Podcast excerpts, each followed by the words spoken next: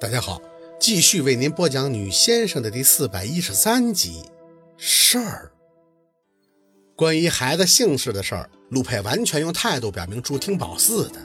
宝四清楚这是他的小心思，他以前一直觉得陆佩很看重这些东西，自然会问孩子随母姓，他真的不介意吗？陆佩压低的声线让宝四安稳，只要是我的、你生的，其余的听孩子妈的。宝四一直侧卧。肚子大了以后，只有这个姿势能稍微舒服点闻言，扯了扯嘴角，手习惯性的搭在他的身上，没再多问。卧室里只开着他身后那侧的台灯，橘色的光昏昏黄黄的被他挡在了身后。他冲着宝四的脸，总像是在逆光之中，但轮廓却又是那么清晰。宝四的孕期如此的折腾，可每晚都是安眠。因为腿抽筋了，有的；情绪失控了，有的；唠唠叨叨的，有的。宝四的身心都开始习惯紧紧的靠着他，像是倚靠着一座坚实的大山，如此安稳。没有就此事多纠结，知道陆佩是完全让着他的。可他的后边还有沈明雅，还有老太爷，以及陆家的那已经给宝四陆续打来电话祝贺的长辈。大概除了陆佩以外，没人会同意他的做法，所以这个事儿他也就是那晚上和陆佩提了一嘴，外加闲着没事儿，自己在本上瞎起一些在陆佩看来徒增笑料的名字。真正让孩子随他的姓氏一事，宝四想等孩子出生以后再议吧。过年的时候，宝四没有回老家，怀孕六个多月了，她这腰背开始有明显的疲劳感，哪里都折腾不动。不过陪他和陆佩最好的过年礼物就是孩子的四维彩超图片，他们俩算是第一次看到了两个宝宝的脸，为此还争论了一气儿究竟是更像谁的问题，很幼稚，但是很有趣。陆佩兴奋地把图片发给他远在大洋彼岸的太姥爷、姥爷、爷爷等一众长辈儿。那天宝四扶着腰站在书房门口，就能看到他很自豪地打着电话：“爷爷，您看到了吗？”对，非常漂亮，当然更像我太太。哎，您见到她就知道了。宝四看着他眸底深处所流露出的眉飞色舞，这书房的每一个角落似乎都被沾染了他身上独有的那种璀璨的光晕。那些曾经的抑郁，好似都烟消云散了。时间是不是良药不知道，但宝四清楚，他和孩子那是陆佩最好的药。陆佩孩子般的和他爷爷解释什么是龙凤胎。爷爷，我要有女儿和儿子了，就是一个女孩，一个男孩。回头他放下电话，看宝四笑开的脸，眉头有些微的不解。四宝，我这话是不是说的有问题呀？宝四笑意盎然地回了他一句：“宝宝都知道他爸爸是个二傻子，不过他们会理解的，并且感恩。”宝四感觉自己越发的像是一粒山楂，被这一天天流淌的日子挂满了甜蜜的糖衣。不舒服的也就是身体，终于胖了些，人大了两号，腿也开始浮肿，低头开始看不到脚背，弯腰困难，出门散步鞋穿的都需要陆佩的帮助，他哪次都会蹲下去帮着穿上鞋以后，再对着宝四的肚子亲一下，哪一次宝四都会呵呵的傻笑。预产期是五月末，医院是不用担心了，陆佩早就安排妥当了，二舅妈那边呢也打好了招呼，说要提前半个月过来。陪她待产，顺便再照顾月子，一切都是很顺遂的。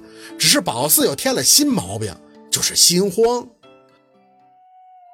院子里的花草都已经发芽了。宝四知道，孕妇最辛苦也是最幸福的，就是临产前的这一个月，所以他拼命地调整自己的状态。宝四深知这两个孩子就是他的福星，他们对他很好的，除了正常的发胖以及孕期反应，并没有明显的症状。有一段时间呢，还很怕长斑，但这种情形都没有发生过。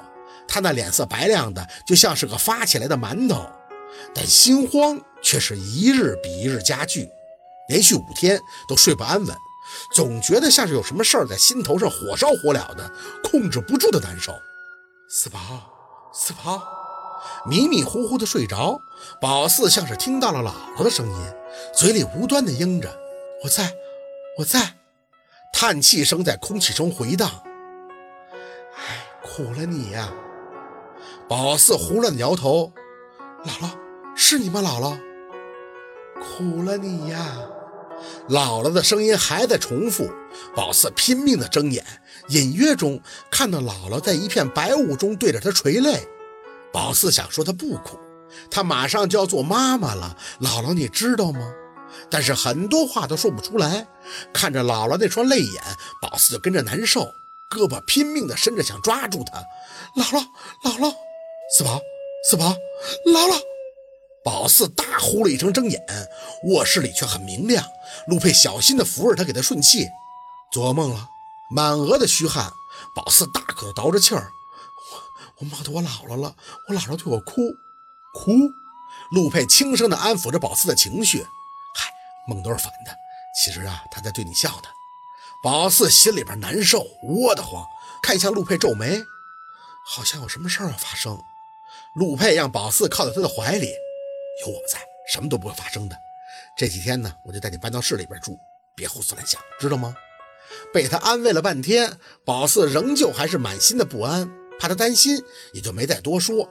情绪稍微的稳定以后，就下楼去吃早餐。胃被挤压的变小了，所以也吃不下。手里握着杯牛奶，正慢慢的喝着，院子里突然就传出车笛的声音。谁来了？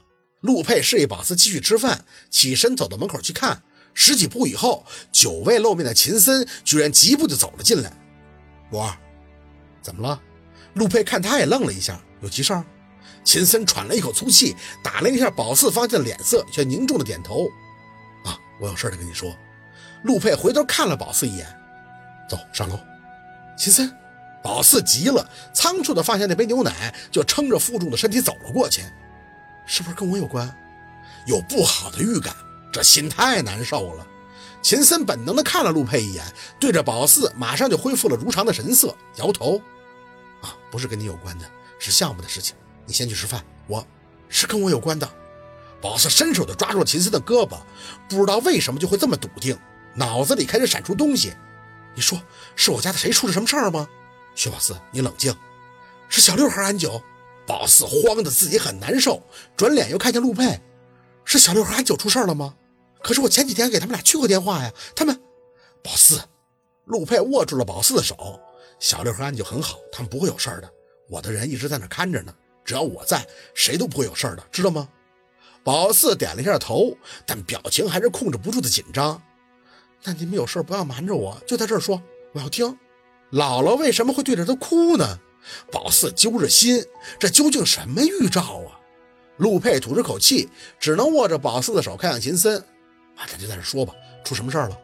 秦森还是看了宝四一眼，索性从兜里掏出手机递给陆佩：“你看看吧，是拍出的一张照片，里边是张手写的字条。”陆佩拿在手里以后，宝四也看了过去：“夫人，小贵感激您一直的照顾，遗憾的是不能继续在您身边陪伴了。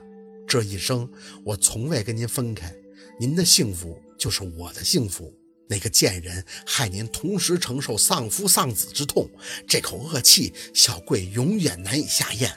此行无归，待小贵送那贱人上路，便会去阴间恭候。生生世世，小贵还愿意服侍照顾您。我知您盼孙儿心切，望您安好。血海深仇，小贵替您去报。好。今天的故事就到这里，感谢您的收听。喜欢听白，好故事更加精彩。